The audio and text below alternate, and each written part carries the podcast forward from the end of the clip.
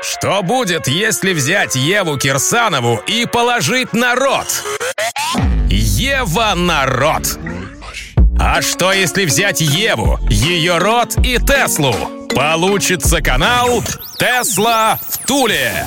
Ева Кирсанова расскажет все о своей любви к Илону Маску, его ракете и, конечно же, Тесле. Лайк, подписка, колокольчик. Тесла в Туле. Будь в курсе, чё кого. Сладунцы мои электромобильные, всем огромный привет. С вами Ева Кирсанова и подкаст «Тесла в Туле». Без проволочек пройдемся к новостям.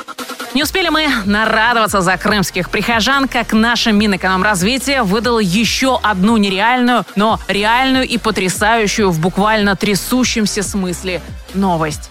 Министерство подготовило программу «Высокоавтоматизированный электротранспорт» в городах. Название, мягко говоря, пофасновато, но если судить по планам, то сразу видна направленность. Итак, давайте разбираться, электроводные мои, о чем министры экономные задумались. Первое – это деньги. Согласно программе, 418 миллиардов наших кровных народных рубликов будет выделено на развитие инфраструктуры электротранспорта. До 2024 года планируется установить 20 тысяч зарядных станций. А к 2030-му аж 150 тысяч зарядок появится в городах, селах и трассах нашей необъятной страны. Много это или мало, математики мои? Минэкономразвитие ориентируется на то, что одна зарядная станция приходится на 10 электрокаров. То есть элементарное умножение на 10 и получаем 200 тысяч электромобилей до 2024 года и полтора миллиона к 30-му. И колотить полтора ляма это уже сила. Конечно, среди примерно 45 миллионов тачек по стране это погрешность в статистике.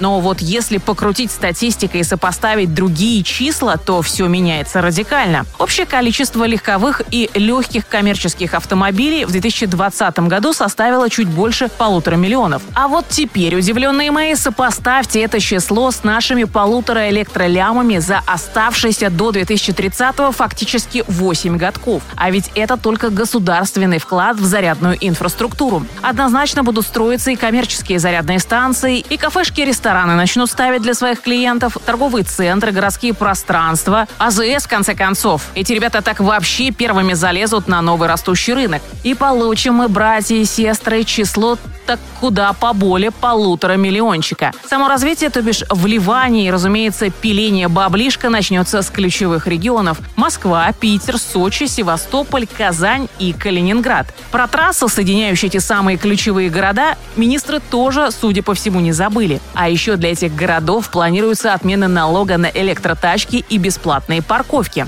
Правда, почему-то министры, взявшиеся за такое серьезное дело, не в курсе, что в тех же Москве и Санкт-Петербурге уже нет ни налога, ни платных парковок для электрозависимых. Ну что, добровольцы мои, вы уже готовы пересесть на электротачки или по-прежнему верите в непоколебимость российской нефти? Может, вам бензину? Я, я на электричестве. Тесла в Туле.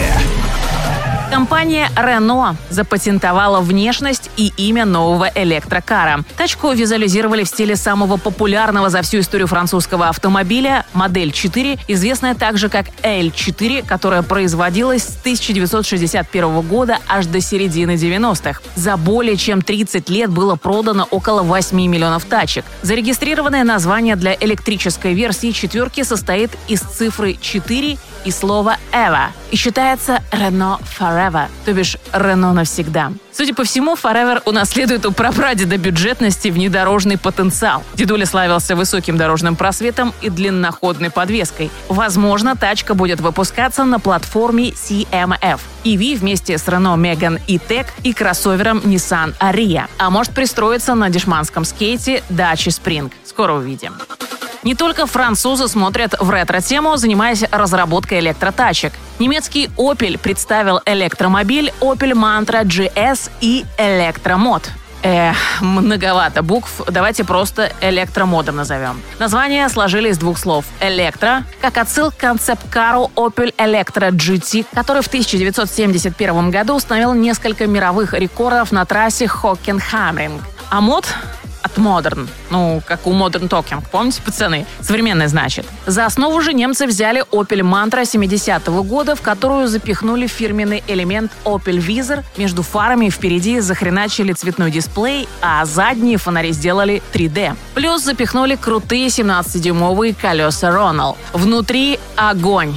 Копкит Opel Pure Panel из 10 и 12 дюймовых дисплеев, Bluetooth-колонка Marshall, перекроенный руль Petri и современное сиденье от хэтчбека Opel Adam S. Желтый бомбический цвет кузова и беспроигрышное сочетание черного салона с желтыми вставками. Ах, кончитас. Так, что тут у нас с характеристиками? Электродвигатель 147 лошадей, батарейка на 31 киловатт-часов, запас хода 200 километров. Ничего выдающегося по сегодняшним меркам. Но есть, котятки мои, в этой тачке то, что действительно интересно и даже круто. Ей оставили родную штатную четырехступенчатую механическую коробку передач. О да, я бы потыкала мантра рычагом, по всем четырем передачам бы прошлась. Электроньюз одним ртом. С Евой Кирсановой. Вчера, 18 мая, SEO Lamborghini Стефан Винкельман представил дорожную карту смены курса развития на электротачки. План состоит из трех этапов. На первом, в 2020 и 2021 годах, компания представит несколько особых моделей, которые станут последними ДВСными тачками компаниями. Скоро будут анонсированы две модели с двигателями V12. Скорее всего, это будут не новые разработки, а эволюция авидатора. Таким образом, пацаны проводят в последний путь легендарные шедевральные бензиновые движки. На втором этапе в 2023 году произойдет переход на гибридную тягу. Будет выпущен строго лимитированным тиражом гибрид Сиан. На всякий случай для жаждущих сообщу, что все 63 купе и 19 родстеров, которые будут произведены, уже имеют своих владельцев. На гибридизацию за 4 года компания потратит рекордную сумму инвестиций – свыше полутора миллиардов евро. И, наконец, кульминация программы – выход полностью электрической ламбы во второй половине 20-х годов. Тут пока без подробностей, но нет никаких сомнений, что это будет самая крутая в мире тачка. С новостями от Теслы сегодня передохнем, тесловодные мои, но по акциюшечкам пройдемся. Пока падаем. Дошли почти до 550 бачинских и сейчас держимся в районе 555. Фуф. Тут еще масло в огонь подливает финансист Майкл Бьюри. Чувак, известный тем, что предсказал ипотечный кризис 2008 года в Штатах и ставший прототипом одного из главных героев фильма «Игра на понижение», решил прикупить пут опционов на 534 миллиона долларов. По-русски говоря, этот хрен поставил пол ярда зелени на то, что акции Тесла скоро упадут. Вот и как теперь жить дальше? Покупать или продавать, а? Инвестиционные мои, вы-то уже скинули или наоборот набрали побольше? Ну и самое время попрощаться. Это подкаст «Тесла в Туле». Ева Кирсанова. Арривидерчи. Ставим Теслу на зарядку, а рот Евы на замок. С вас репосты, много лайков, колокольчик, если ок. Тесла в Туле на Ютьюбе. Интересно всей стране. Мы давно уже не нубы. На канал наш подпишись. Тесла в Туле. Будь в курсе, чё кого.